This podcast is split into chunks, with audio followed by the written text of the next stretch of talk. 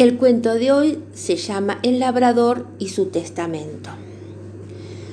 Cuenta que el viejo Nicasio se asustó tanto con su primer dolor en el pecho que mandó a llamar al notario para dictarle un testamento. El viejo siempre había conservado el mal gusto que le dejó la horrible situación sucedida entre sus hermanos a la muerte de sus padres. Se había prometido que nunca permitiría que esto pasara entre Fermín y Santiago, sus dos hijos. Dejó por escrito que a su muerte un agrimensor viniera hasta el campo y lo midiera al milímetro. Una vez hecho el registro, debía dividir el campo en dos parcelas exactamente iguales y entregar la mitad del lado oeste a Fermín, que ya vivía en una pequeña casita en esa mitad con su esposa y sus dos hijos, y la otra mitad a Santiago, que a pesar de ser soltero pasaba algunas noches en la casa vieja que estaba en la mitad oeste del campo. La familia había vivido toda su existencia del labrado de ese terreno, así que no dudaba que esto debía dejarles lo suficiente como para tener siempre que comer. Pocas semanas después de firmar este documento y contarles a sus hijos su decisión, una noche Nicasio murió. Como estaba establecido, el agrimensor hizo el trabajo de medición y dividió el terreno en dos partes iguales, clavando dos estacas a cada lado del terreno y tendiendo una cuerda entre ellas.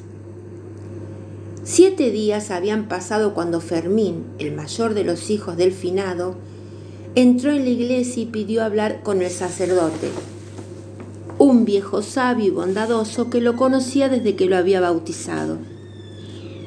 Padre, dijo el mayor de los hermanos, vengo lleno de congoja y arrepentimiento. Creo que, por corregir un error, estoy cometiendo otro.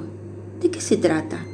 Le diré, padre, antes de morir el viejo, él estableció que el terreno se dividiera en partes iguales. Y la verdad, padre, es que me pareció injusto. Yo tengo esposa y dos hijos y mi hermano vive solo en la casa de la colina. No quise discutir con nadie cuando me enteré, pero la noche de su muerte me levanté y corrí las estacas hasta donde debían estar. Y aquí viene la situación, padre. A la mañana siguiente la soga y las estacas habían vuelto a su lugar. Pensé que había imaginado el episodio, así que a la noche siguiente repetí el intento y a la mañana otra vez la cuerda estaba en su lugar. Hice lo mismo cada noche desde entonces y siempre con el mismo resultado.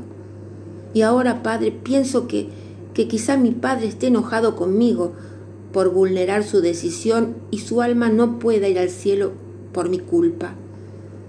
¿Puede ser que el espíritu de mi padre no se eleve por esto, padre? El viejo cura lo miró por encima de sus anteojos y le dijo, ¿sabe ya tu hermano de esto? No, padre. Anda, decile que venga, que quiero hablar con él. Pero padrecito, mi viejo, después vamos a hablar de eso. Ahora tráeme a tu hermano. Santiago entró en el pequeño despacho y se sentó frente al cura, que no perdió tiempo. Decime, ¿vos no estuviste de acuerdo con la decisión de tu padre sobre la división del terreno en partes iguales? ¿Verdad? El muchacho no entendía muy bien cómo el sacerdote sabía de sus sentimientos, y a pesar de no estar de acuerdo, no dijiste nada, ¿no es cierto? Para no enojar a papá, argumentó el joven. Y para no enojarlo, te viniste levantando todas las noches para hacer justicia con tu propia mano, corriendo las estacas. ¿No es así? El muchacho asintió con la cabeza entre sorprendido y avergonzado. Tu hermano está allá afuera, decile que pase.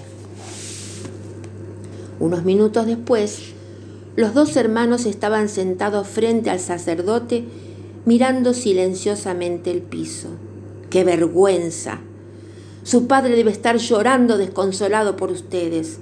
Yo los bauticé, yo les di la primera comunión, Yo te casé a vos, Fermín, y lo bauticé a tus hijos, y mientras que vos, Santiago, le sostenías la cabecita en el altar.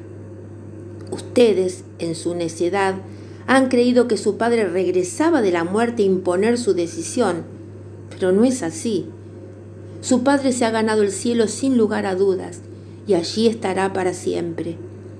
No es esa la razón del misterio. Ustedes dos son hermanos, y como muchos hermanos son iguales.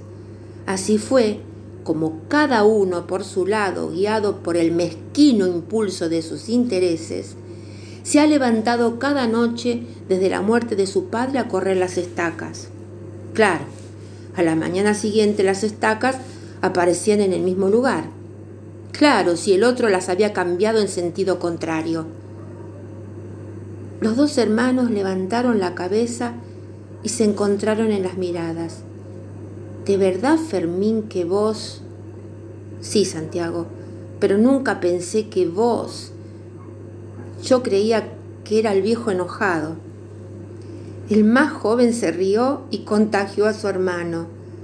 Te quiero mucho, hermanito, dijo Fermín emocionado. Y yo te quiero a vos, contestó Santiago, poniéndose de pie para abrazar a Fermín. El cura estaba rojo de furia. ¿Qué significa esto? Ustedes no entienden nada, pecadores, blasfemos.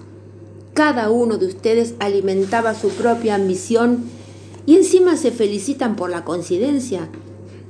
Esto es muy grave. Tranquilo, padrecito. El que no entiende nada, con todo respeto, es usted, dijo Fermín. Todas las noches yo pensaba que no era justo que yo, que vivo con mi esposa y mis hijos, recibir igual terreno que mi hermano. Algún día, me dije, cuando seamos mayores, ellos se van a hacer cargo de la familia. En cambio, Santiago está solo y pensé que era justo que él tuviera un poco más, porque lo iba a necesitar más que yo. Y me levanté cada noche a correr las estacas hacia mi lado para agrandar el terreno de él. Y yo, dijo Santiago con una gran sonrisa. ¿Para qué necesitaba yo tanto terreno? Pensé que no era justo que viviendo solo recibiera la misma parcela que Fermín, que tiene que alimentar cuatro bocas. Y entonces, como no había querido discutir con papá en vida, me levanté cada una de estas noches para correr las estacas y agrandar el campo de mi hermano.